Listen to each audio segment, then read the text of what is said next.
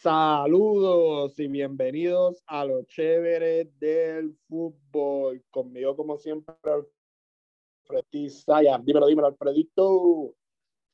¿Qué es la que hay, Carlos? ¿Cómo estamos? Pues sí, ya. Bueno, como sabes, estoy contento, así que estoy bien. ¿Y tú?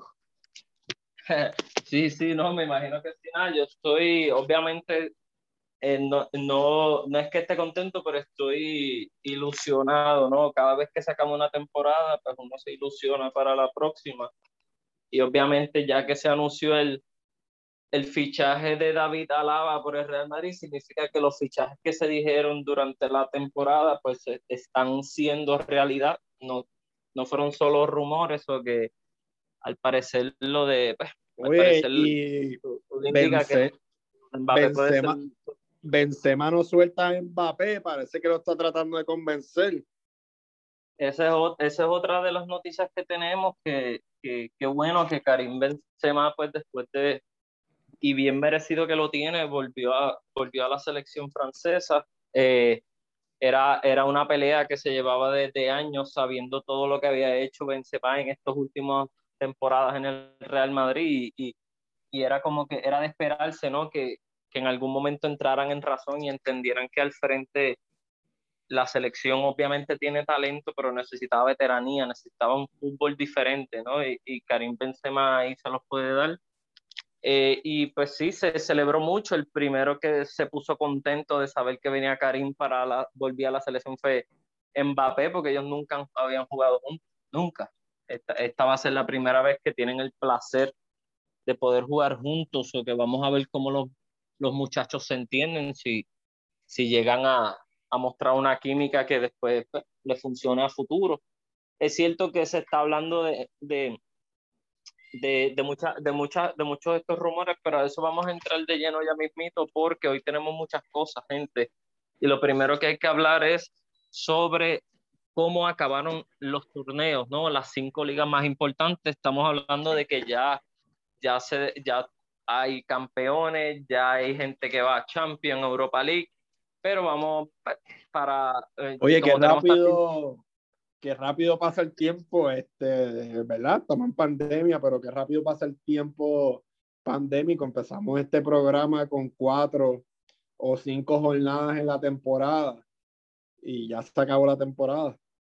Sí, sí, sí, no, y, y, y, y fíjate, una temporada bastante bastante movida, con, con, con, con, un gran fútbol, un despliegue de fútbol bastante bueno en todas las ligas. Estamos hablando obviamente de, de la que nosotros nos concentramos, que son las cinco ligas más importantes de Europa. Y pues vamos a empezar, obviamente ya ustedes saben que en España el campeón es el Atlético, el Real Madrid quedó segundo. En Italia el Inter, después de todos estos años de, de dominio y hegemonía de la Juve, el Inter quedó campeón de la mano de Antonio Conte que dijo adiós al, al Inter. Eh, por otro lado, en la liga alemana, pues todos sabemos quién quedó campeón ahí y, y, y no es que era de esperarse, pero tampoco sorprendía mucho con los con, el papel que estaban haciendo los demás equipos. Estamos hablando de que Bayern Múnich pues, queda campeón nuevamente. Eh, eso sí que han mantenido ese dominio increíble.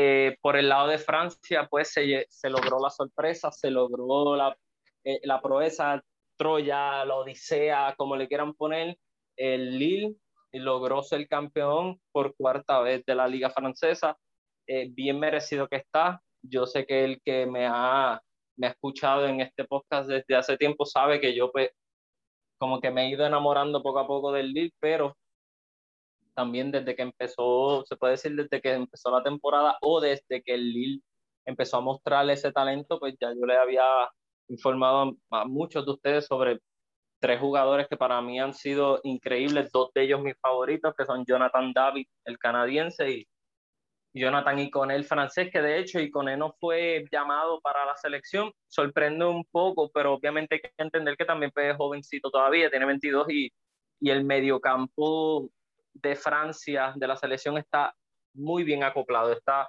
muy lleno, tiene muchas grandes estrellas, o que creo que Icone tiene que esperar un momento todavía, mientras que Jonathan David ha demostrado que, que, es un canadiense que sabe de que igual que Alfonso Davis, son, son jugadores de élite, a pesar de que son de Canadá, de Canadá, este, literalmente han demostrado que son muy importantes en sus equipos y otra de las sorpresas obviamente Renato Sánchez que volvió después de a Renato Sánchez cuando jugaba, si no me equivoco, en el Benfica, fue catalogado como el mejor, el mejor rookie, decirlo, ¿no? El mejor novato del año eh, para el tiempo que jugaba en, en Benfica, después de ahí pues, jugó en Bayern, pues, fue a Inglaterra, no le salió nada. Y, y, tuvo como que este, esta oportunidad de oro, ¿no? Y la supo aprovechar en el Lille. Eh, uno de los goles que fue del, del, campeonato, pues la asistencia fue de Renato. ¿sabes? Eh, literalmente este equipo ha, ha resurgido a, a, muchos jugadores, pero también ha traído, le ha traído el mundo del fútbol unas estrellas nuevas. Y no sé si duren para defender el título y jugar Champions la temporada que viene. Creo que van a haber muchos equipos interesados en la mayoría de los jugadores importantes del Lille, pero si el Lille con, este, con esta inyección de capital que va a tener ahora de la Champions y al ganar la Liga Francesa, pues puede mantener a esos jugadores pues, por el bien del fútbol, porque creo que eh, el Lille... Bueno, ya, ya vendieron al portero. Sí, pero eh, créeme que eh, vivimos en una época en donde estamos viendo que hay bastantes porteros buenos y hay porteros que están, no es que están desperdiciados, pero que han sido buenos y poco a poco les han quitado el puesto, que creo que un equipo como el Lille pues pueden conseguir. Hablando de porteros, hay uno que está gente libre, que está por ahí, ¿para dónde se irá? Hay unos cuantos, hay unos cuantos, pero para eso vamos ahora, lo, para, para, obviamente para terminar con la cuestión de las ligas, eh, eh, la, la, otra que nos falta, ya lo dijimos, italiana, alemana, francesa, española y la inglesa, es la última, pues obviamente el Manchester City logró ser campeón, pero eh, tenía ¿no? la ilusión de, de, de, poder ganar la Champions, ya que pues le tocaba contra el Chelsea, pero antes de pasar a eso, pues obviamente hay que hablar también de las, de, de las copas eh, el Borussia Dortmund se pudo conformar con la Copa Alemana. Eso fue, eso fue el premio de consolación de, de, de esta temporada. El Paris Saint Germain ganó la Copa Francesa, pero o sea, no, eh, no le sabe, no, no, no, es un, no es un triunfo, o sea, porque estamos hablando de un equipo que, que tiene millones, millones y millones y, y perder la liga. ¿Y Porsche se queda? vi unos rumores esta semana de que se iba, tanteo con el Madrid. ¿Qué puedes decir sobre eso?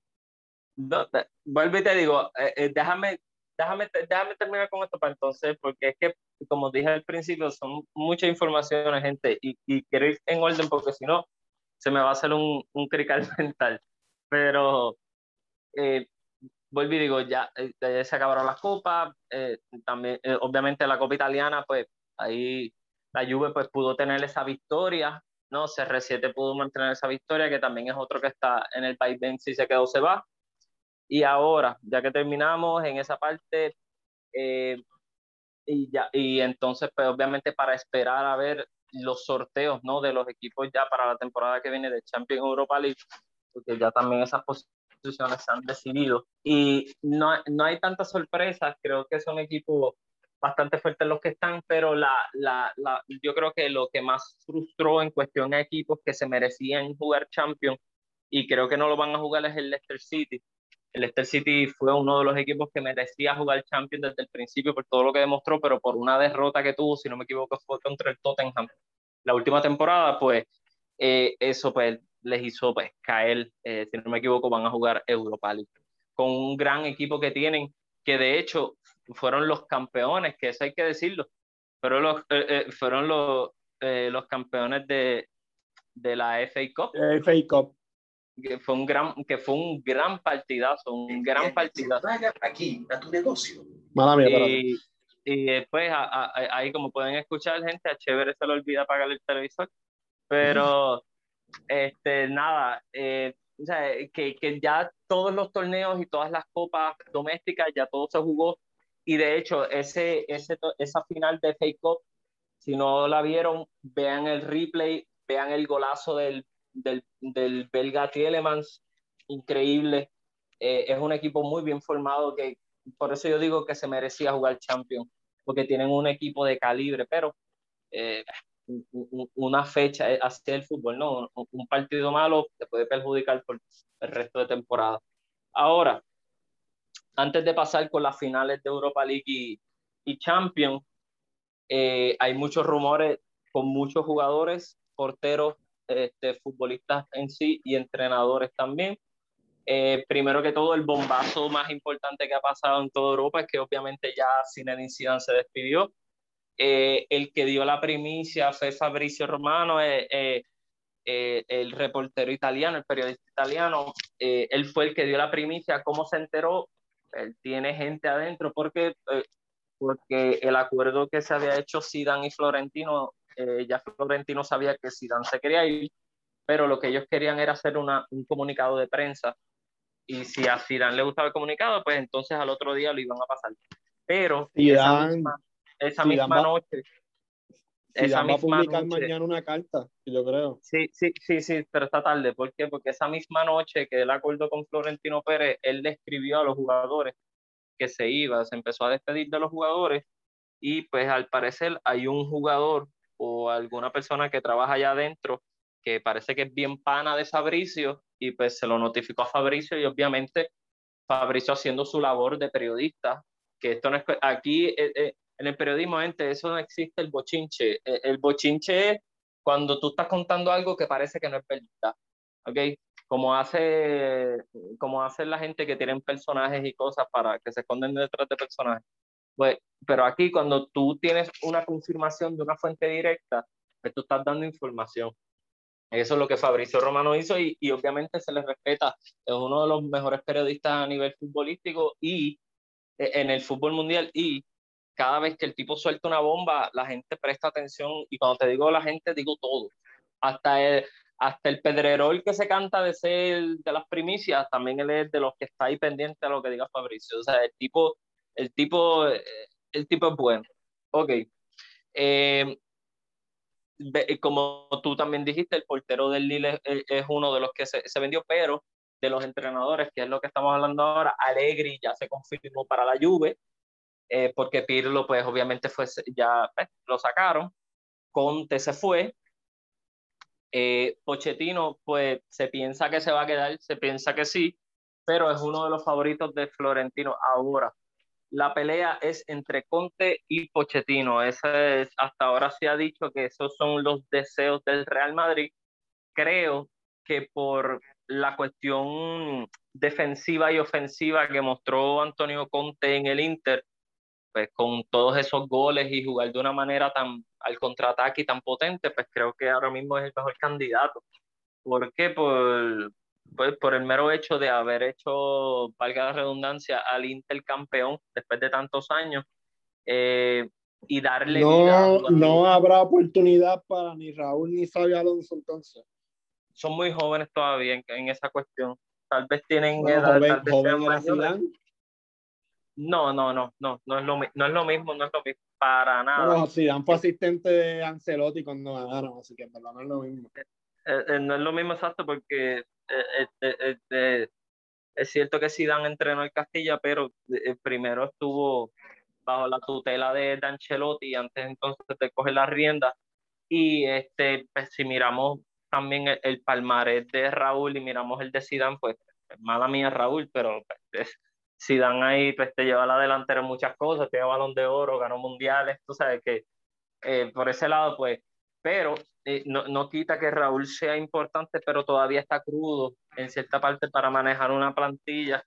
Y lo que está buscando el Real Madrid ahora mismo es cortar cabeza. Y un personaje como Conte es un personaje que si tú no trabajas bien, pues obviamente él te va, de, te, va, a cortar la cabeza, te vas a tener que ir. Y eso es lo que está buscando el Real Madrid ahora porque quiere rejuvenecer su plantilla en todos los aspectos. El cambio de ciclo al parecer ya está confirmado, Florentino está moviendo las fichas y yo voy a decir como le dijo él a José Terrero, tranquilo.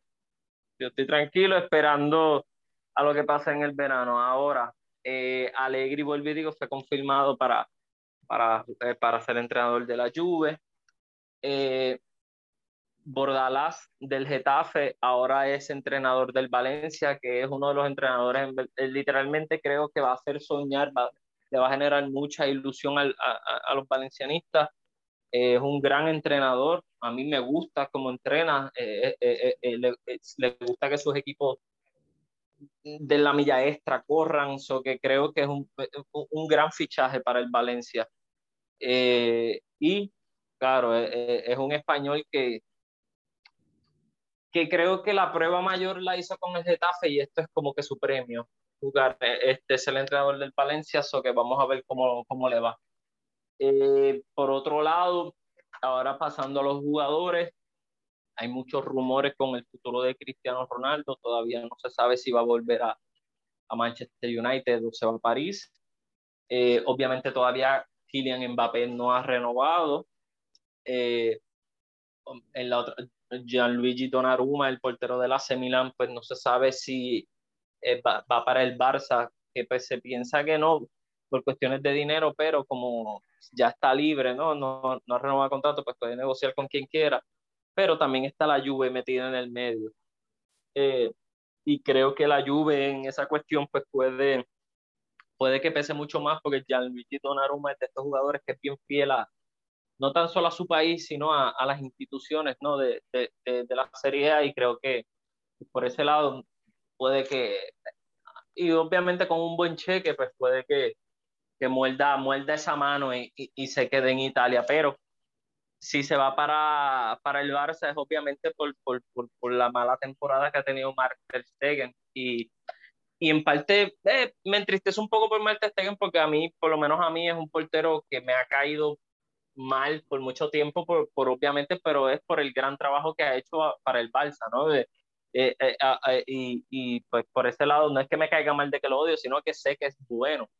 Pero eh, una mala temporada y una temporada pues, en esa cuestión que no es que sea mala, es que las veces que le llegaron al Barça esta temporada las marcaban, ¿entiendes?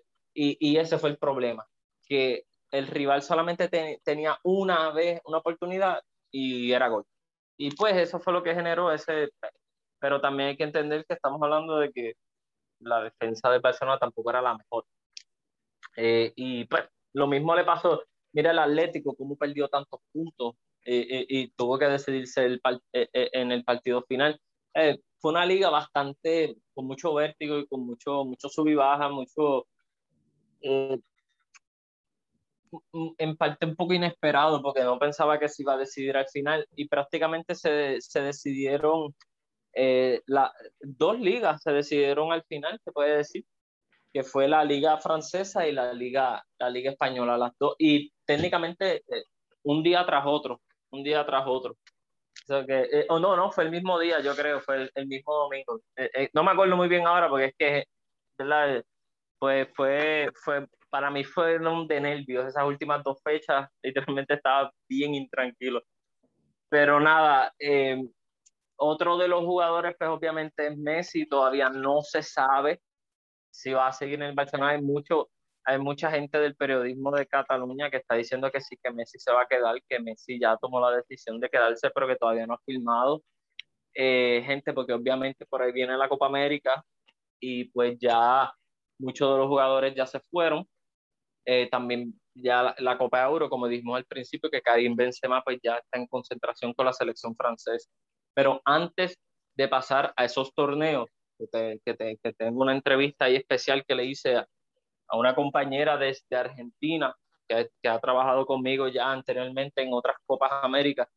Eh, hay que hablar obviamente de la final de la Europa League. Estamos hablando de una final eh, histórica, no solamente por el equipo que ganó el trofeo, sino también por, por la rivalidad que se lleva viendo entre, entre estos dos equipos. Obviamente estamos hablando del Villarreal y el Manchester United. Eh, el Manchester United se le ha hecho prácticamente imposible, por decirlo de una manera, poder, eh, poderle ganar a, a este Villarreal. Eh, no sé, eh, yo en lo personal creo que fue un partido bastante entretenido, que en, momentos pudo haber estado para cualquiera, pero eh, el fútbol a veces no es que sea justo o injusto, pero a veces sabe quién se lo merece más. Y se notó en parte en la cancha. Eh, estamos hablando de que en los primeros tiempos pues, pues, se jugó muy bien, pero se acabó empate, que se tuvo que decidir la tanda de penal y ha sido una de las tandas de penales más épicas, más, eh, con más ansiedad, con más, bueno, eh, una tensión increíble. obviamente fueron 22 penales. los 11 jugadores de cada equipo patearon hasta llegar al final a los porteros, que fue lo decisivo. Y ahí antes de pasar a, contigo, chévere, tengo, tengo, que hacer una crítica, que es que eh, es increíble que todavía en Argentina se esté pensando en que Armani va a ser el portero titular de la selección, teniendo a Ruggi. Yo, yo creo que yo prefiero, si no vas a poner a Ruggi, en vez de poner a Armani, yo prefiero que me pongas Emiliano Martínez a la portería mil veces. Ahora mismo. a, a, a, a lo convocaron. Sí lo convocaron, pero no piensan tenerlo de titular. Obviamente, esta es la información que llega desde Argentina. El que, el que se piensa, obviamente, es Armani, por cuestión de la veteranía. Y, pues, por, wow, o sea, qué vergüenza, un portero de Río. Es, es, es algo, es algo, es un mal que en la selección de Argentina se ha visto mucho. Eh, solamente voy a recordar un caso para entonces pasar contigo, es el caso del, de Diego Milito, ese año que el Inter ganó el triplete, ganó, ganó el triplete, ganó Copa Italia, Serie A y Champions con un Diego Milito que se salió por completo y eh, fue el Mundial, este, el Mundial de, si no me equivoco, era el Mundial del 2010, eh, fue ese. técnicamente Milito no jugó nada, no jugó nada. Palermo jugó, jugó más minutos que él. Y obviamente no es que Palermo jugó mal, Palermo metió unos Metió un gol, actually. Metió pero, pero, pero no poner a Diego Milito de titular desde que, sabiendo la temporada que tuvo, pues molestó a mucha gente, en mí en específico, porque yo pensaba que la, la, la delantera de, de, Argentina tenía que ser Messi, Milito, y tal vez el Kun o, o, para ese tiempo del 2010 estaba, todavía estaba la y todavía estaba Maxi Rodríguez, si no me equivoco, 2010, este, pero ya no, no, no, no una edad muy, muy jóvenes, pero creo que el Kun, Messi y Milito hubieran hecho algo increíble allá al frente, pero eh, prácticamente se puede decir que no jugó. Eh, una, para, mí, para mí fue una falta de respeto para un delantero que literalmente se salió en toda Europa y, y, y, y, que fue importantísimo ese año. Pues en Argentina, pues lamentablemente pasa esto mucho. No es el único país que pasa, obviamente pasa en todos lados, pero eh, que se casan, ¿no? Se casan con jugadores y, y, y, a veces pues le cortan las alas a otros que pues, se lo merecen mucho más. Pero dejando su lado chévere, eh, obviamente sé que pasaste uno de los días más tensos de tu vida y también de los más felices, ¿no? de, de, de, la, de la euforia al éxtasis, como uno dice, pero eh, hablando pues en la parte técnica, ¿no? En la parte futbolística, que, que, quieras decir, lo que quieras decir del partido, ¿no? Ahora, ahora este, Nada, eh, en verdad yo pienso que fue una genialidad de Mary, ¿verdad? Eh, todo el juego. Eh, yo pienso también que estamos viendo, ¿verdad? Ya que tú hablaste esto un poco de Conte eh, y podemos verlo, podemos ver también eh, eh, en el contexto de, del partido de Chelsea y de Man, y de Man City, pues que, que, que, ¿verdad? Si tú te paras bien defensivamente y, y, y planteas un buen juego tácticamente, con unos contraataques rápidos y veloces, pues, pues puedes... Eh, causar daño y, lo podemos ver porque ninguno de los mejores jugadores en el mundo ganaron, ¿verdad? Un título eh, este año. Eh, si te pones a pensar, jugar un equipo donde técnicos se plantean eh, los partidos de una manera diferente a lo que estamos acostumbrados. Yo pienso que el primer error del técnico de Manchester United fue jugar donde jugó Paul Pogba, ¿verdad? No es lo mismo que Pogba juegue un poco más adelante con Bruno Fernández a que lo hagas cargo de repartir el balón, no es lo mismo que reciba el balón de quien reparte el balón a él estar eh, repartiendo el balón y eso nos quita un poco de presión porque la táctica eh, principal de Emery era controlar ese terreno al frente del área, que es donde Bruno Fernández pues, pues más crea espacio y donde más letal eh, es Bruno Fernández. Y, y, se vio durante el partido la genialidad táctica. Este, Emery ¿verdad? Yo durante el partido pues estaba tan tenso que gritaba, ¿qué tú haces? O sea, ¿por qué tú haces esos cambios? Pero a la larga pues me dio la razón, tú sabes, Emery ya había hecho todos los cinco cambios. Cuando se acabó el, eh, el tiempo, los, ciento, los, los, los 90 minutos, este hombre vino a hacer su primer cambio en el minuto como 99. Eh, y en la segunda mitad, pues ellos nos dominaron un montón y yo dije, diablo, nosotros no aguantamos como que media hora más, como que en este vaivén, como que nos meten un gol. Y todo lo contrario, salimos en el tiempo complementario a comernos los vivos, como que nos vamos por encima. Y, y creo que esos dos cambios, eh, eh, Emery cambió los laterales, eh, él lo que hizo fue que tenía a Manu Trigueros y a Jeremy Pido jugando de, mediocampista por la banda, pero invertido. Entonces tenía a Carlos Vaca y a Gerald Moreno. Entonces quitó a Carlos Vaca y puso a Coquelin. Tiró a Coquelin por la banda, que eso me parece genial porque entonces conviertes tu mediocampo con tres medios contenciones slash ofensivos porque pueden hacer de todo que eran Capone, Triguero y Coquelin y, y, y, nada, al final el último cambio que fue que hizo fue que él derraba pensando en el penal y, y nada, no, no, no me quedo de otra decir que tiraron todos esos penales de una manera perfecta. Y, y, qué partido, de verdad. Yo todavía no me creo eh, haber vivido. O sea, yo tenía el televisor en mute lo puse de una manera y como que estaba de espalda al televisor cada vez que un jugador de Villarreal iba a tirar. Y, por seis veces corridas yo dije como que diablo, aquí podemos perder el partido.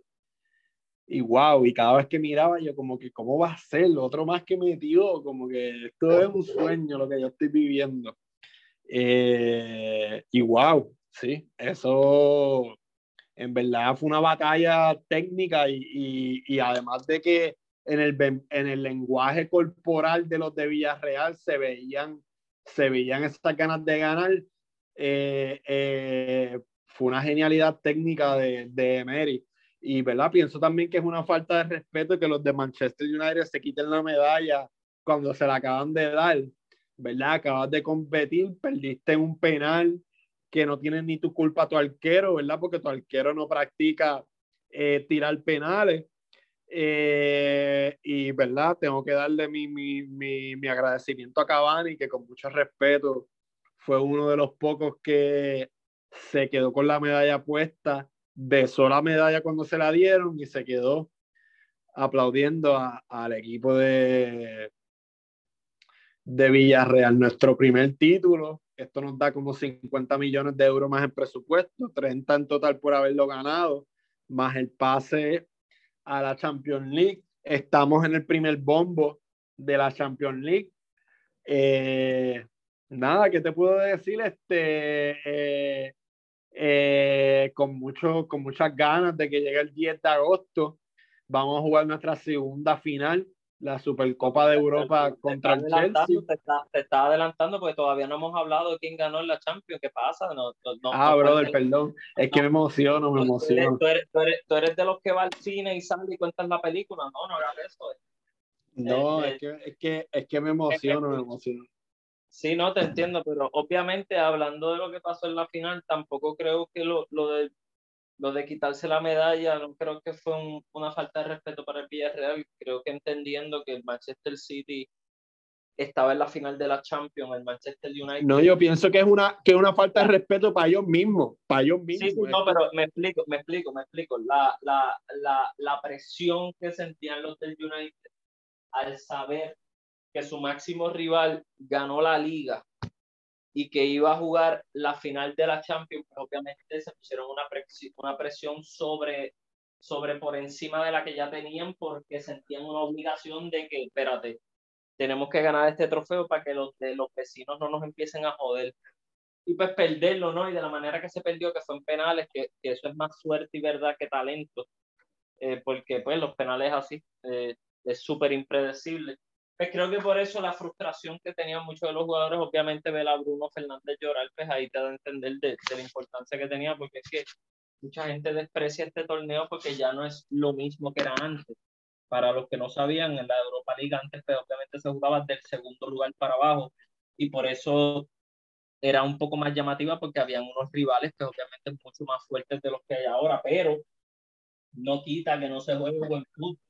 Y pues eso, esta final lo demostró así.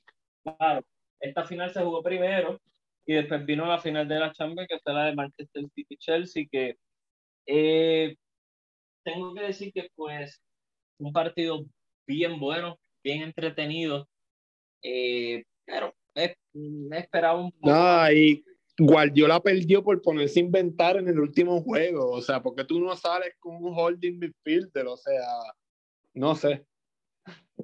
Él se, se puso a inventar en el último juego y le costó.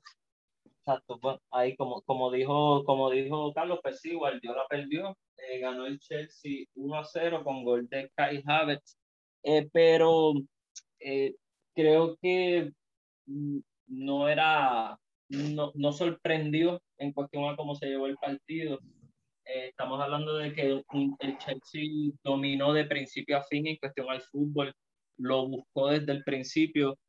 Creo que tienen un sendo problema con Timo Werner yo creo que Timo Werner no, no, eh, si, no si, si, si lo dejan esta temporada es para ver si mejora, si no, ya para la próxima se va a otro equipo. Eh, lamentablemente, papel súper secundario, casi terciario de, de Timo Werner, eh, que es un poco frustrante, ¿no? En cuestión a lo que dio entenderle de lo que se vio de él en RB Leipzig.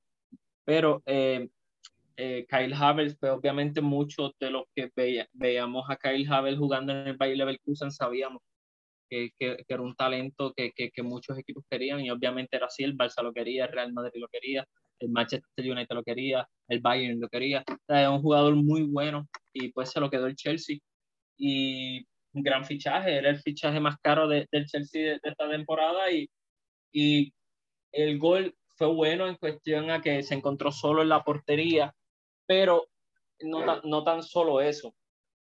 Eh, el City tuvo oportunidades, es cierto. El Kun entró, pudo jugar, pero no, nunca se vio un, un, dominio total del City. Siempre se vio que hubo lapsos de tiempo en donde el Chelsea jugaba mal, pero volvía y recuperaba su que Porque, porque no tenía un holding midfielder, se puso a inventar, puso a tres mediocampistas creativos ahí en el mediocampo y, y los tres de al frente como falso nueve y pues no tenían casi posesión de la bola, era jugando rápido, rápido, rápido todo el tiempo y el Chelsea bien paradito con un bloque los cogió fuera de posición en una jugada bien fácil que vino desde Mendy, Mendy pasó para la esquina, eh, se la pasó al otro y, y, y, el pase filtrado, que fue un mega pase. No sé si el pase fue de Monk o de Werner. ¿De quién fue el pase? Sí, pero lo que pasa es, Carlos, que es que tú puedes poner a Dios en el medio campo donde tú quieras. ¿Ok? Porque lo mismo pasó con el Real Madrid. Ah, eh, estaba jugando Tony Cruz, Luca Modri y Casemiro, que se supone que es el, el, el, el, el medio campo de lujo del Real Madrid se supone que es el mediocampo de lujo. Entonces, en Manchester City, tú pudiste haber puesto a quien tú quisieras en el mediocampo, pero es que estaba Canté. Y si está Canté, tú tienes que trabajar triple. porque La anécdota de Ranieri es la mejor, porque gracias a, Claudio Ranieri es que Canté está donde está. Claudio Ranieri contó que tuvo que decirle a, a Angolo que bajara la velocidad, que no corriera, que no buscara todo, que el balón le va a llegar, si eso y lo otro. Y él le hizo caso. Pero a los cinco minutos después, Canté volvió a seguir corriendo. No es, no es que no te haga caso, es que el tipo juega así. Y si el Chelsea no hubiera tenido en Golo Canté en medio campo, con esa, con esa misma escuadra que tenía en la cancha el City, el City pudo haber ganado el juego y no se estuviera hablando de que Guardiola hizo uno, una alineación mala o lo que fuera, no se estuviera hablando de eso, pero es que estaba Canté, Canté hizo todo, desconectó un montón de pases clave, desconectó una, unas conexiones de fútbol que había, literalmente dejó a, dejó a, este, no tan solo a Bernardo Silva, sino Gabriel Jesús estaba súper frustrado. Eh, o sea, eh, eh, fue clave en, en, literalmente hasta las entradas, en los pases, para, las, para las contras, cómo aguantaba el balón esperando a que los jugadores del vinieran y ahí daba el pase, cómo aguantaba el balón para que le dieran falta. Eh, Canté estuvo en todos lados. No se sorprendan, gente. Si se habla de balón de oro para N'Golo Canté, no se sorprendan. No, pero se lo merece Lewandowski. Se lo merece Lewandowski. Mm, bueno, si lo dices por los goles, pues se merece la bota de oro. Pero cuando estamos hablando de Champions League, que lamentablemente el Bayern se eliminó, pues ahí pues, pesa un poco más esa parte, porque si le dieron el balón de oro a, a Luca Modric, a pesar de no haber ganado el Mundial, sino por lo que hizo con el Real Madrid, por, obviamente... No, pero no es lo mismo tú ganas la Champions que tú ganas la Champions por primera vez con el Madrid en un montón de años y tú llegar a la final de la Copa Mundial con un equipo de Croacia mitad level, porque no era que estaban, tú sabes, Sí, no, pero por eso te digo, no te eh, no, no, no, no, no debería. Yo no tengo, yo no tengo problema que él sea eh, eh, traído a la conversación para ese tema. No es que sea traído, no es que sea traído, es que lo que pasa es que la persona que piense que el balón de oro es solamente para el, para el que mete todos los goles en la temporada, está mal. Está mal porque si no, no se le hubiera dado balones de oro a porteros, a, a defensa, a mediocampistas. No, no, no, no, no. Eso, eso ha sido uno de los problemas de, de, la gente que, que, analiza o que trabaja en el fútbol desde afuera, que piensa que solamente los premios individuales se lo tiene que llevar el que mete los goles. No, para eso hay un premio, que es la bota de oro, que por eso eso se lo va a llevar Lewandowski. Pero es lo clave que tú has sido en la temporada lo clave que tú has sido en, y, y, y, y, el, cómo tú has, eh, cómo, lo, lo, responsable que tú has sido para con, para con los demás. Eh, obviamente, por eso el, el mundial, el, el, balón de oro, aquel que Riveri debía ganar, ese fue otro que, que, que, que yo creo que era para de Riveri. Lo mismo con Iniesta en el 2010. Tú sabes que eh, hay balones de oro que a veces no son, no son completamente merecidos. Eh, pero de que N'Golo Kanté está en la conversación del Balón de Oro, sí lo está, y más. Si Francia gana la Eurocopa este año, más todavía. Más todavía. Porque N'Golo Kanté tiene que jugar y va a jugar. Ahora, lo que estaba hablando chévere, que ahorita se me adelantó, pues el 10 de agosto va a jugar el Chelsea contra el Villarreal. La final de la Supercopa Europea, obviamente una final bastante importante, pero que a pesar de que algunos lo llaman que es un torneo de pretemporada, porque tal vez muchos de los jugadores que hay ahora en Chelsea y en Villarreal pues no estén para esta copa, como, como es normal, como ha pasado miles de veces, pero eh, eh, va a ser un partido bastante, bastante llamativo, que, que obviamente pues, dos instituciones que demostraron que, merecen estar donde están. Bueno, ¿qué más nos falta de ese lado? Nada, gente, yo creo que antes de pasar a lo que es Copa América y, Copa Euro, que eso viene pronto, les tengo una entrevista corta, 16 minutos, es mucho, entrevista que le hicimos a una compañera que yo le hice a, Pamela Jiménez, ella, una compañera de años, yo, eh, yo la conozco, pues obviamente gracias a las redes sociales y gracias al fútbol, eh, es, este, ella vive en Buenos Aires y ha estado rodeada, se puede decir, del fútbol en, en todo. No, no, no, no es que trabaja con la AFA, no, sino que pues, conoce, conoce cómo se menea el bacalao en esa área, ¿no? Y, pues me ha ayudado muchísimo a conseguir muchísima información y hubo unos rumores, si quieres ver, si quieres ver buscando la entrevista lo que digo esto, Carlos, que hubo unos rumores en donde se estaba hablando, ya que la, como en Colombia dejó de, no, no va a ser candidato a ser anfitrión a esta Copa América por todo lo que está pasando, pues también peligró Argentina, o peligra, no se sabe todavía, porque ese es el limbo y por eso fue la entrevista. La entrevista se hizo este jueves, este jueves, eh, que obviamente ya han pasado varios días, pero tampoco es tan viejita, que está vigente todavía todo lo que se habló ahí. Eh, Argentina, por el caso de, de, COVID, ¿no? Y por los lockdowns que había, se estaba pensando la Copa América llevarse a Estados Unidos. Eso fue eh, el periódico AS, tiró esa información. Prácticamente eso fue una bomba a nivel mundial, porque llevar el torneo de Conmebol a la CONCACAF, pues mucha gente lo que estaba pensando era que solamente se estaba hablando de dinero, no se estaba hablando del bienestar como tal. Y nada, mm, para no contarles más nada, si quieres, vamos a pasar con la entrevista, Carlos. Voy por ahí. Bueno, todos los, los, compañeros fanáticos de los chéveres del fútbol, estoy compartiendo con una gran amiga de años, de años, estoy hablando con Pame Jiménez, ella es eh, fanática del fútbol, pero especialmente fanática de Boca. Eso, y pues, obviamente eso a todos a muchos de los que escuchan este programa, sabe que a mí y a mi compañero Carlos pues nos une, pues los dos somos fanáticos de Boca Juniors también.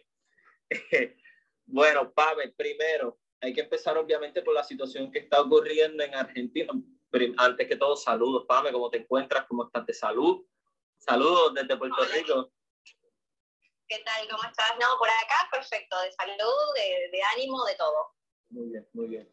Eh, eh, privilegiado. Hoy por hoy estar bien de salud acá es un privilegio, así que vengo siendo una de las privilegiadas. Y te pregunto, ¿cómo, cómo está el clima? ¿Está frío? ¿Ya empezó? Sí, acá súper, súper frío. Acá ya empezó el frío. Tuvimos días completamente de lluvia. Ayer nos regaló el primer día del lockdown fuerte, porque acá se vino de nuevo el lockdown, eh, con sol y ya arrancó de nuevo el clima frío, que es también lo que coopera un poco que la gente no salga a la calle, ¿no? Sí, sí, sí. Eh, eso iba a ser eh, no sería la primera Copa América que se disputaba en Argentina, ¿no? No, es verdad que no, no, no.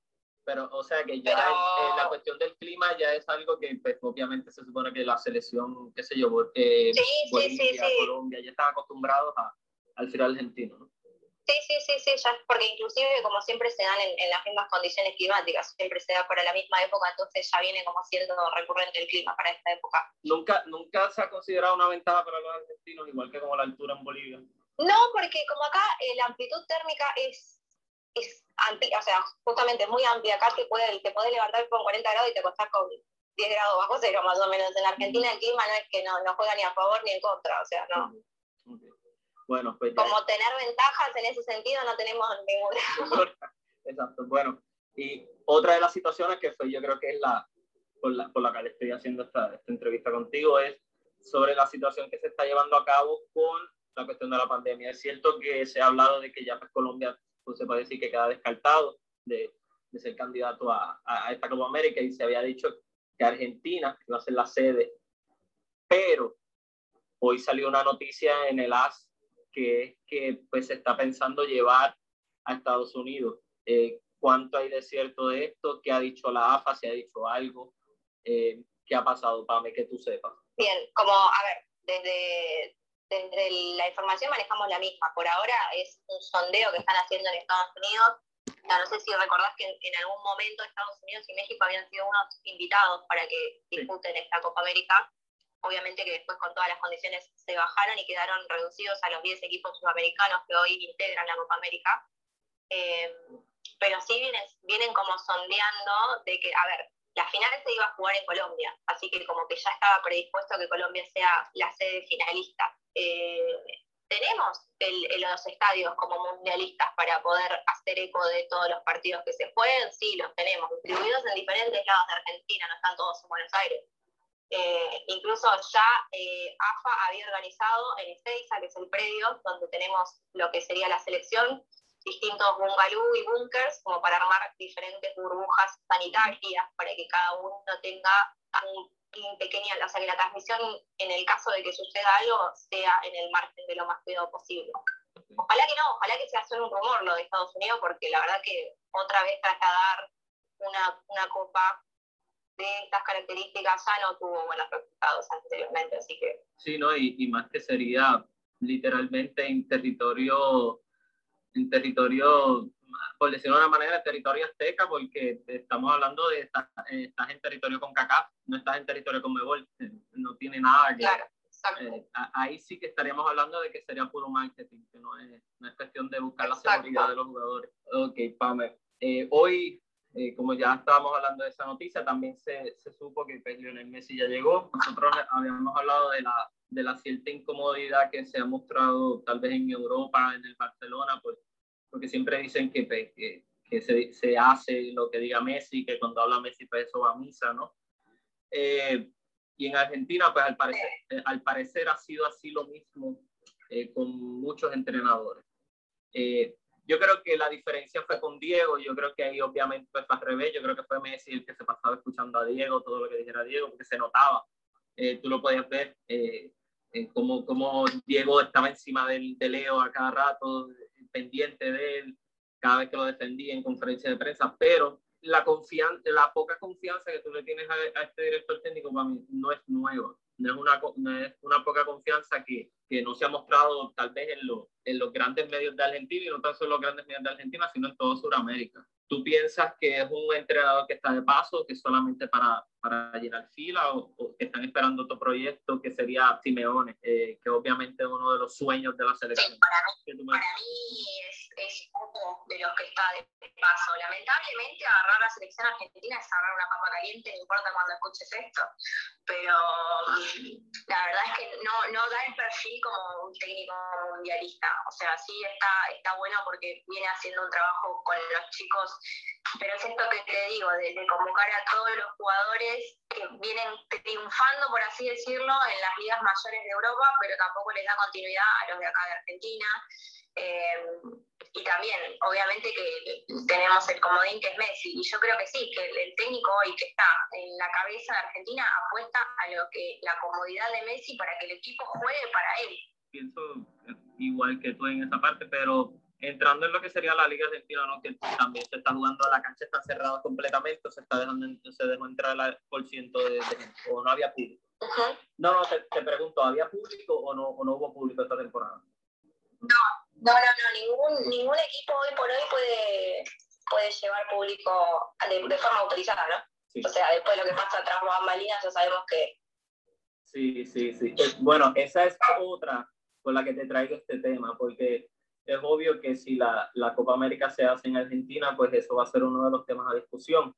El público, cuáles son los medios que van a entrar, si se van a dejar medios eh, solamente lo, por decirlo de una manera, TNT Sport, eh, de ahí para adelante ESPN Fox.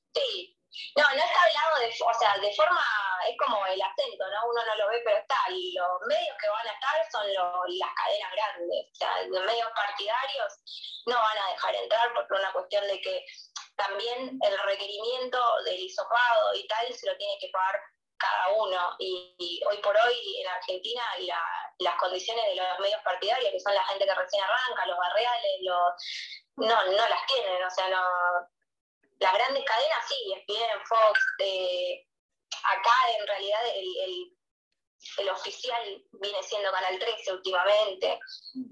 Okay. No, no, está ni, ni, planteado que entre gente ni que entre en otros medios que no sean los oficiales. Yo creo que es un tema pues, que va a traer mucha tela, obviamente con y más con la información que salió hoy. Obviamente, como ya habíamos hablado, pues, los Estados Unidos sí es puro marketing, como habíamos dicho, no es cuestión de proteger a los jugadores ni proteger su salud, es más por, por vender, que es algo pues, que, que a veces te, te, da a entender que el, el, fútbol ya no es tanto de la gente, ¿no? Y, y frustra, porque ahora cuando las canchas están vacías, el pueblo no se puede expresar. Y, y yo creo que eso es algo que no solamente está afectando en Argentina, en Sudamérica, también ha afectado en Europa, que son una de las cosas que obviamente se ha hablado muchísimo en esta temporada de cómo los equipos se han salvado de muchos pitos eh, o de muchos abucheos de su público por el mero hecho de que no están en las gradas. Y obviamente también las propias presidencias. Ahora mismo, con todo, con todo este revuelo, Pame, eh, ¿Ves Argentina candidata a semifinalista, a cuarto, a nada, a fase de grupos, milagros? ¿O ya se hizo oficial el, eh, la lista o todavía? Sí, sí, la lista ya, ya se oficializó, ya tienen los 33 convocados de, de la selección. No es muy fácil, no es muy fácil, por si acaso, alguna lesión. Mm, Yo creo que en realidad eh, debería apoyar la copa que pongan más, no solamente por lesión, sino por COVID, porque estuvieron constantemente a riesgo de que se contagien. O sea, yo creo que la lista debería ampliarse un poco más. Eh, por, lo que, por lo que a mí concierne, jugadores son jugadorazos. Y como te, como te había recalcado, ninguno, ninguno está jugando hoy en, en Liga Argentina, salvo dos o tres.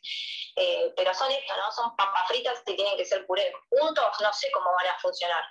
Yo lo que te puedo decir es que obviamente lo que, lo que el técnico convoca, convoca lo mejor que, que tiene al alcance de su mano.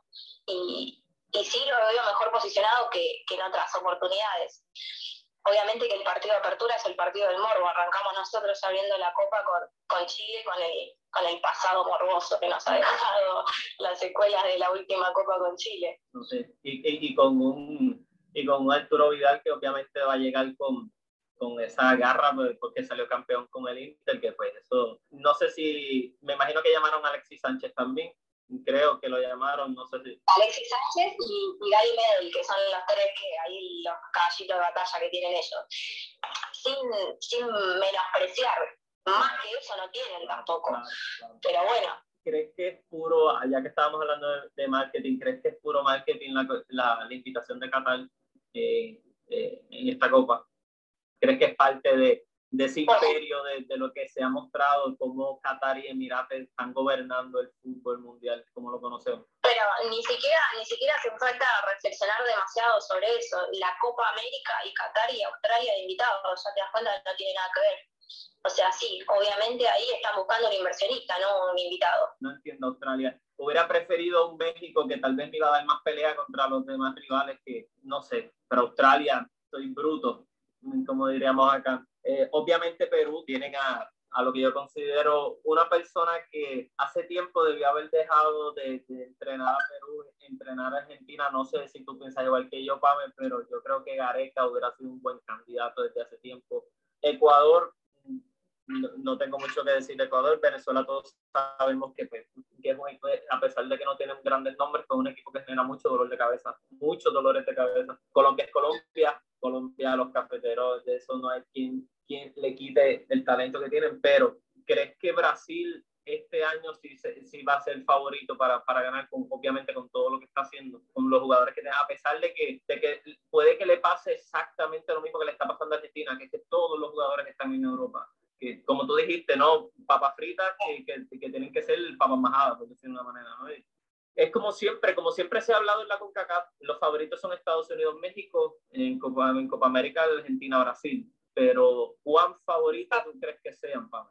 Sabiendo que está Uruguay por ahí y que no se puede descartar. Yo, yo, creo que Brasil siempre es favorito de cualquier competencia. De cualquier competencia futbolística es favorito siempre, sea Copa América, sea Libertadores, sea Mundial. O sea, nunca, nunca puedes subestimar a un brasileño porque la, la tienen atada ellos. Eso, esa es una realidad. Eh, yo creo que, a ver, después de, de, lo de Alemania quizás han quedado un poco apoyados en, en, su anímico, ¿no? Pero, pero nunca hay que subestimar a, a un brasilero. No, y, y, y yo sé que, que ahí yo estoy hablando tal vez en la ignorancia, tú sabes más de eso porque prácticamente son vecinos, realmente los tienes al lado. Sí. En Boca, es difícil ver un brasileño jugar en Boca. Eh, Eso es imposible. Es, es dificilísimo ver un brasilero jugar en Argentina, no, no, importa, no importa en qué club. O sea, no, más allá de, de, de la vecindad que, que, compartamos, no es de las mejores. O sea, si vos me preguntás quién querés que sea tu vecino, por último te elijo Brasil, o como que... Está bien. Sí, no, no, te lo creo, te lo creo. Obviamente te lo pregunto porque es que veo tantos jugadores colombianos, tantos jugadores colombianos sí. jugando en, en, la Liga Argentina y obviamente con, con todo lo que ha pasado, con, con ese, eh, esa discriminación que ha habido, ¿no? Y crees que ha evolucionado el fútbol argentino ya la, o, o se ha quedado en, en, esa agresividad que muchas veces se ha visto que, que lamentablemente ha sido tal vez la, la, peor fama que se le puede dar a uno de los fútbol más importantes, porque estamos hablando de un fútbol que le ha abierto la puerta a, a, jugadores grandísimos y que ha creado jugadores que han sido épicos. si vamos a hablar de un solo jugador que no pudo pisar esa liga épico, podemos hablar de Messi, pero todos los demás épicos que conocemos, prácticamente todos jugaron en la Liga Argentina. ¿Tú crees que ha cambiado en algo? No, yo creo que, que va a seguir por mucho tiempo. O sea, no, no, no, no soy la generación que va a ver que esa agresividad disminuya. Por lo menos mi generación no va a llegar a ver eso. Me encantaría, pero no creo. Obviamente cuando tú estabas en el estadio, pues yo he visto ver a fotos, estaba cerca de la 12, ¿no? Has estado cerca de la 12. Sí, sí, voy, voy, voy a esa tribuna. Te pregunto cómo, por, por sueño que tiene uno, cómo, cómo es el sentir de, de, un argentino que cuando está en la 12, ¿no? Y más si eres fanático de Boca. Y es que yo, esa pregunta me la, me la hicieron un montón de veces y a lo largo de mi vida nunca la he podido responder pero eh, en palabras, ¿no? Eh, pero se, se, va, se va mutando el sentimiento. A, a, en vez de menguar, va, va, va creciendo, o sea, y, y, sobre todo porque todos los años arranca una nueva ilusión, todos los años que vas a jugar una competencia, todos los años clasificas a una nueva competencia. Yo creo que encima con esta sequía que venimos teniendo, con esta sequía que venimos teniendo de fútbol, el día que nos vuelvan a abrir las puertas de un estadio, no sé lo que va a poder pasar. Pero te hacía la pregunta porque creo que todos por lo menos lo, lo, la mayoría de los conocedores del fútbol saben que la 12 es considerada la, en, la, la mejor hinchada del mundo eh, por los colores, lo, los cánticos que no para, pero vivirlo desde adentro no, no todo el mundo tiene ese placer. Y obviamente, pues gente, aquí ustedes pueden escuchar a una amiga que, ha, ha tenido el placer y obviamente le corre en su sangre el, el, color azul y oro, que por eso es que, que, se le hace, se le nota en la voz el romanticismo que puede expresar pues, por lo que está pasando. Pero bueno, Pame, yo ya para concluir, yo creo que se puede decir que cubrimos lo que está pasando, porque gente, todavía esto está en veremos. Eh, eh, es un proyecto, se puede decir que faltan cuánto, Pame, específicamente, 20 días, 18 días, ¿con cuánto falta? Sí, el, el, el 13, mira, imagínate, el 13 arranca la copa y todavía no hay mucha certeza de nada. O sea, esto es minuto a minuto, día a día. Pues cualquier cosa, no se preocupen, que yo, pues, a la persona que voy a llamar, ya le están escuchando, le voy a preguntar todo lo que está pasando. Y sé que ella, pues, con todo lo que sabe, gente, y créanme, estamos hablando con una muchacha que sabe del fútbol. No la traigo por el mero hecho de que sea de boca, sino es que nos lo ha demostrado en toda su trayectoria. Ha sido. Eh, parte, ha, ¿no? Y, y, ha sido parte del grupo de, de, obviamente, de tiro de esquina aquí cuando, cuando nosotros pues estuvimos hablando de la, de la Copa América, si no me equivoco, la Copa América también. En la Copa América también. En la Copa América también, so que por ahí vamos. Pero nada, Pame, te quiero dar las gracias por esta oportunidad que me diste de grabar eh, por, este, por lo menos esta pequeña entrevista y ya saben, gente, que el fútbol no se acabó. Es cierto que se acabaron las ligas, pero todavía queda la Copa Libertadores, todavía queda la final de Champions que viene por ahí, Copa América, Copa Euro, eh, bastante fútbol. So, nada, que la pelota no se manche. Abrazo de para todos. Ahí escuchen, gente. En resumidas cuentas, sí, eh, ella, eh, Pame dijo muchísimas cosas que son bien importantes a lo que va a pasar y lo que está pasando en el fútbol. No se entiende cómo Qatar y Australia están metidos en este torneo. Obviamente se entiende, pero en cuestión a la parte futbolística, pues no se entiende porque solamente bolsillo lleno es lo que, es lo que uno puede escuchar y ver con esto. Eh, el, ejemplo, lo que ella utilizó para, para, pues, para dar a entender qué es lo que significan los jugadores de Argentina y Brasil ahora mismo, yo creo que es ha, ha, sido de los mejores que he escuchado. Papas fritas que tienen que ser puré, ¿no? Papas fritas que se tienen que convertir en majada, y es verdad. Muchos de estos jugadores están en Europa y ahora ponerse a jugar juntos tienen que crear una química que prácticamente muchos de ellos no tienen. Ya, eh, va, va, a ser, yo creo que va a ser una de las Copa América más, eh, no, no, raras, pero que, que, vamos a ver un fútbol bien diferente. Y, a, y hablando de Colombia, que no lo dijimos en la entrevista y como pudieron escuchar, eh, la, la, la, final de Champions todavía no había pasado, por eso, por eso lo dijimos ahí. Eh, este, James Rodríguez no va convocado a la selección de Colombia. Eh, bueno, lo, eso, lo convocó, falló este, las pruebas médicas y, se, y lo sacaron fuera. Sí, no, y después, el, el, eso es lo que se dice, pero lo que pasa es que él tiró un comunicado después diciendo que él estaba al 100%, que él estaba bien. Eh, es una guerra interna que hay ahí, no sé por qué. porque yo creo que James Rodríguez tiene que estar en Colombia, es como, eh, es el pilar de, de la selección, y ahora menos que no está Falcao, ¿no? Y so, bueno, no que esté Falcao, no que no esté Falcao, sino en cuestión a que Falcao no era lo que, lo que era antes para Colombia, ¿no? Eh, resumiendo un poco más, ya eh, también escucharon que ahora mismo estamos, esta grabación la estamos haciendo hoy 30, y como pueden ver todavía estaban en esa incertidumbre, ¿no? Ya la Copa se puede decir que empieza el 3 y, se, y empieza, como ya dijo, el partido del Morbo, Argentina contra Chile. Ese partido, mano, va a ser espectacular. Eso, eso, e, eso va a ser, y, y es eso mismo, el partido del Morbo, sabiendo todo lo que ha pasado en las copas anteriores, en las dos copas anteriores que eso es, eh, eh, se ha generado una cierta rivalidad ahí que, que cada vez va aumentando. Ojo con Brasil y con Uruguay. El de Ecuador no es que no sepa del fútbol ecuatoriano, pero si hacen un gran papel va a ser una sorpresa en cuestión a si salen de la fase de grupo. Obviamente Ecuador, lo mismo que como Venezuela, le puede generar dolor de cabeza a cualquiera, pero desde hace mucho tiempo atrás hemos visto cómo las estrellas del fútbol ecuatoriano ha, ha, mermado en cuestión a, a, a, jugadores talentosos que estén saliendo de ese fútbol o simplemente del continente suramericano, que sean ecuatorianos, hace mucho tiempo que no se ha visto, como pasó, eh, para decirte yo acá, eh, para los 2009, 2010, 2011, el, equipo, la Liga de Quito, sacaba jugadores estrellas a cada rato. A cada rato. La Liga de Quito tenía una fábrica de talento increíble y cada vez salía un jugador ecuatoriano para España, para África, para Estados Unidos, cada vez, a cada rato. Pero nada, gente, como pudieron escuchar, falta fútbol, queda fútbol.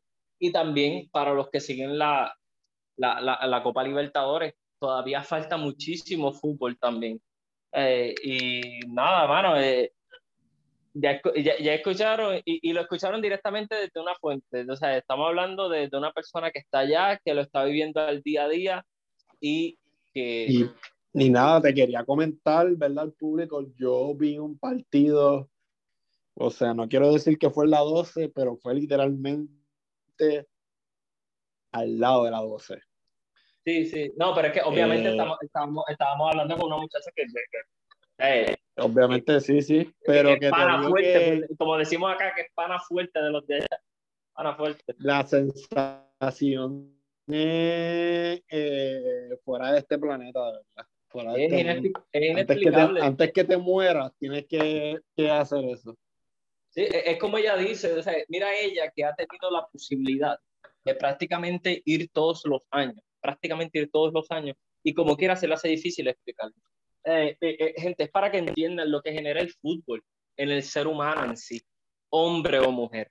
Y lo podrán escuchar en esta entrevista. Bueno, mira lo que va a generar en mí, que yo me voy a, estoy pensando si me voy a tatuar, porque me lo tengo que tatuar, fue una apuesta. Esas, cosas, esas cosas no se piensan, esas cosas se hacen, los tatuajes no se piensan se hace.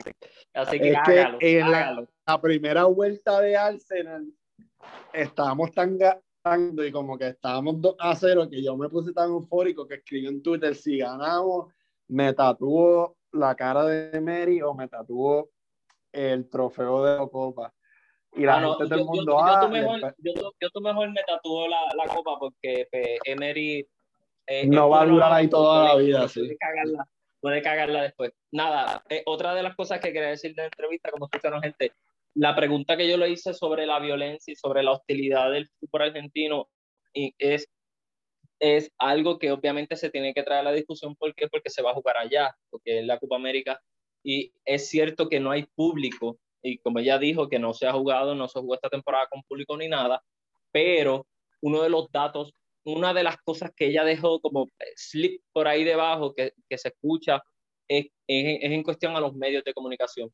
Cuando ella se refiere, es, eh, eh, cuando dice eh, nadie sabe lo que pase tras bambalinas, que no, que quiere decir que pase tras cámaras, obviamente se refiere a que tal vez se, se, le llame a los medios tradicionales a que cubran el torneo, pero por debajo de la mesa, la AFA y la Comebol puede también llevar lo suyo, que es lo que demuestra esta cierta corrupción que todavía se tiene en el fútbol y que ellos, y que claramente no, no, no solamente nosotros que somos boricuas, que estamos viéndolo desde acá, sino ellos, a los que son afectados directamente, también se dan cuenta.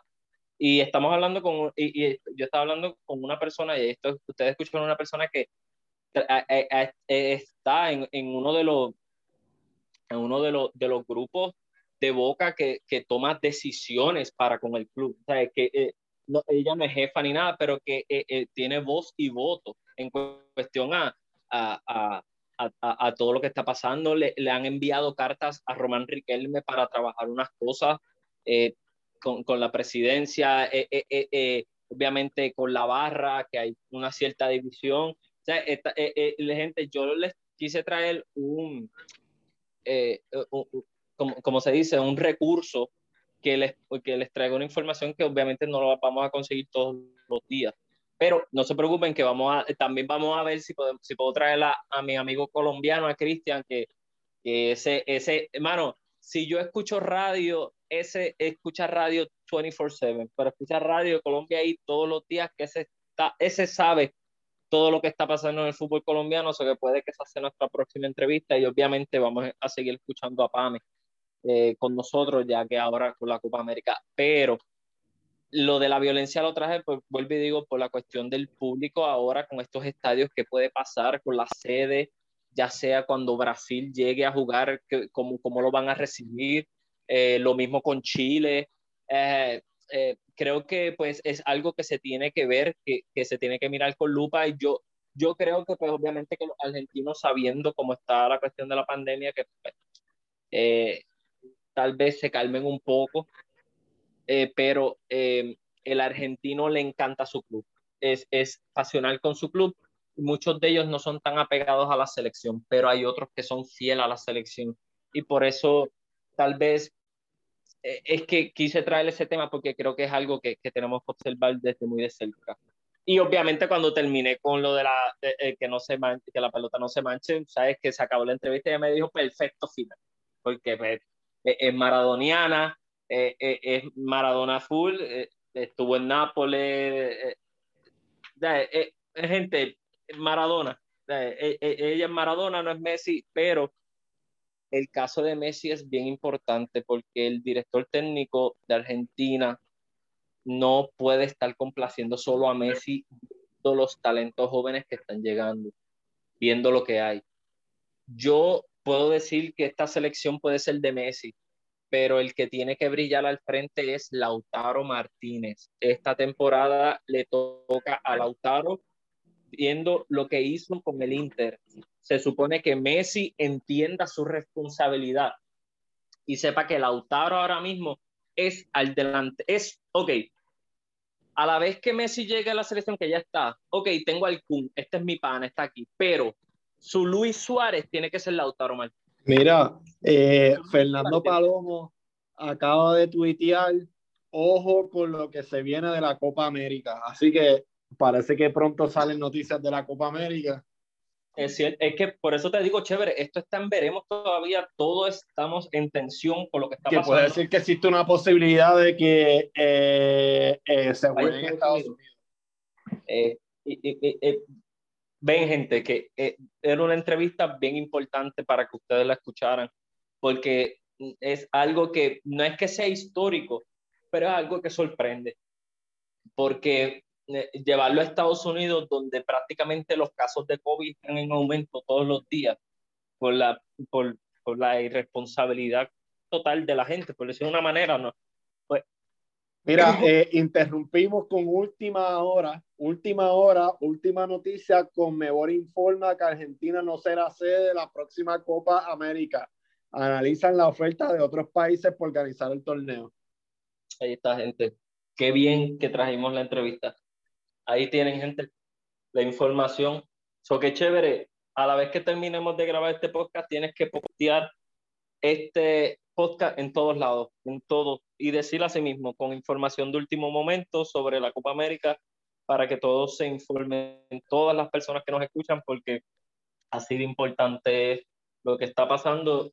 Así que nada, yo creo que ya, pues, ya pudimos cubrir bastante. Espero que les haya gustado, pues, por decir una manera, el último programa de lo que significa esta temporada. Ahora, pues, viene la Copa América y, y Copa Euro, ¿no? Y nada, a esperar. Y como, di, y, y, como siempre decimos, que la pelota no se manche y, y, a seguir, pero como ya escucharon a Carlos, la información de qué periódico, Carlos, ¿lo escuchaste? ¿Tú lo leíste? Eh, no, lo tuiteó fuera de juego. Fuera de juego, ok, ESPN, fuera de juego. ESPN, sí. So que pues entonces hay que esperar porque obviamente esa información llega directamente desde Estados Unidos. Así que nada, gente, yo los voy dejando para que Chévere entonces pues pueda terminar la grabación completa y ponerla hoy mismito para que ustedes escuchen esta información que es oro. Así que chévere, yo por lo menos me despido y...